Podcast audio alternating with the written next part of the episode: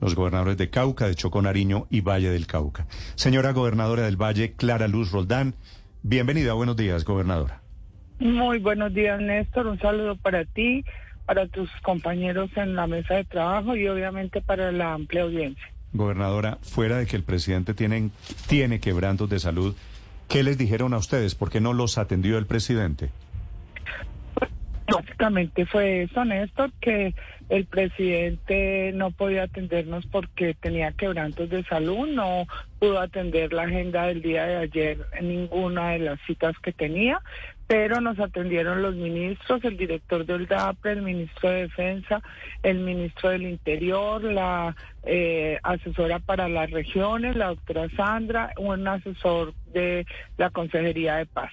Eh, y tratamos los temas pues de seguridad, lo que ustedes están en este momento relatando, la situación tan grave que estamos viviendo en todos los departamentos de Colombia. en este caso nosotros ¿Y por qué creen ustedes que con una emergencia, eh, que es lo que ustedes vinieron a pedir, se arregla el problema de orden público allí en el occidente, suroccidente de Colombia?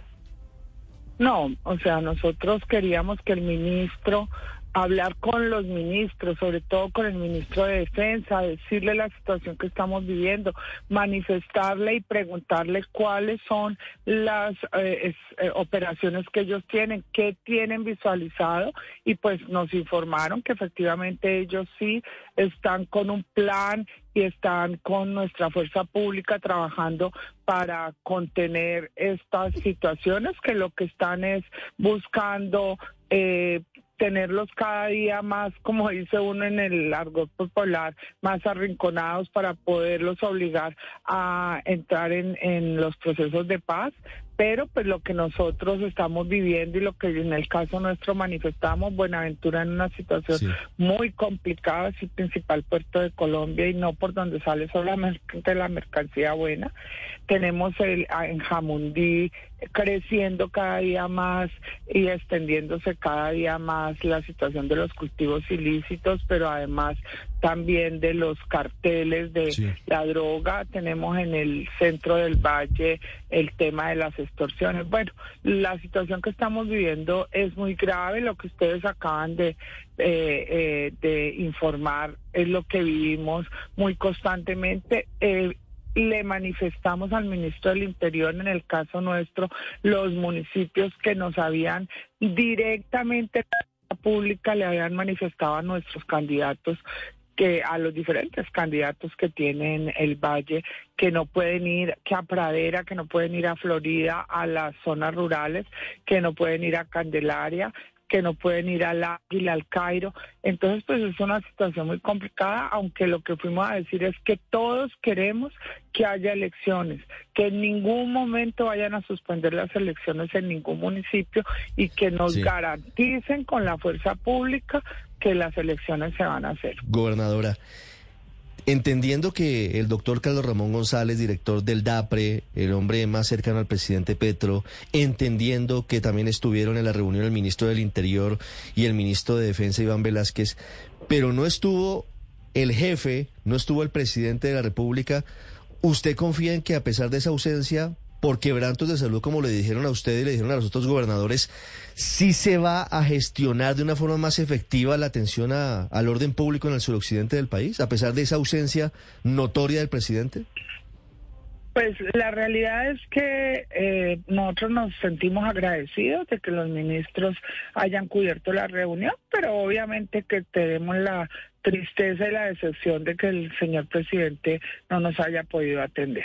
Eh, lo que uno quiere es que, como ustedes lo dicen, el jefe mayor, e inclusive el jefe de todas las fuerzas militares, eh, nos pudiera atender, pudiéramos hablar con él, pudiéramos expresarle nuestras necesidades. El gobernador del Chocó pues un poco fuerte, dijo que si había un laboratorio social para eh, La Guajira, eh, cuándo iban a hacer el laboratorio social para el Chocó, porque también ha sido un departamento muy olvidado y que tiene muchas necesidades. Yo lo planteé lo mismo el laboratorio social para Buenaventura. Buenaventura es un municipio que a pesar de ser el principal puerto de Colombia, tiene todas las necesidades y toda la el requerimiento de inversión social, pero eso no nos lo podían decidir ahí los ministros que nos atendieron. Eso solo lo puede decidir el presidente. El presidente de la República, gobernadora, pero en la práctica la, la queja generalizada es sobre el tema de inseguridad, la acción de las disidencias, en general de los grupos armados con los que están haciendo o hablando de paz total. Frente a tema de seguridad, puntualmente, ¿cuál era la petición ustedes eh, como gobernadores, como mandatarios para el presidente de la República?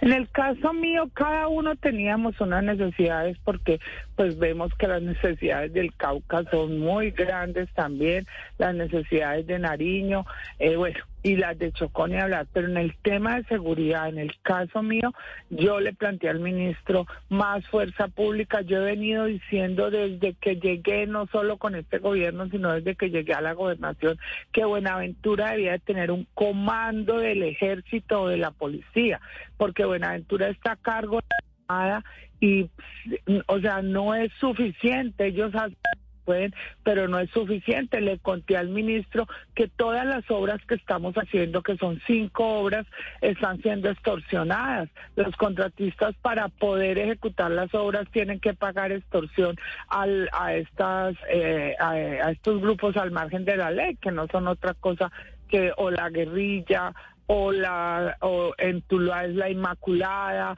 bueno, son eh, diferentes eh, fuerzas al margen de la ley. Entonces, eh, sí, señor. no, le pregunto a propósito por el caso puntual de Tuluá. ¿Qué es lo que pasa en esa ciudad? ¿Qué hay detrás de las amenazas, de las intimidaciones de esa banda, la Inmaculada, la oficina, como se hace llamar? ¿Por qué eh, quieren atentar contra candidatos? ¿Por qué no permiten que se haga la campaña en esa ciudad? ¿Qué relación tienen ellos con la clase política y con la administración?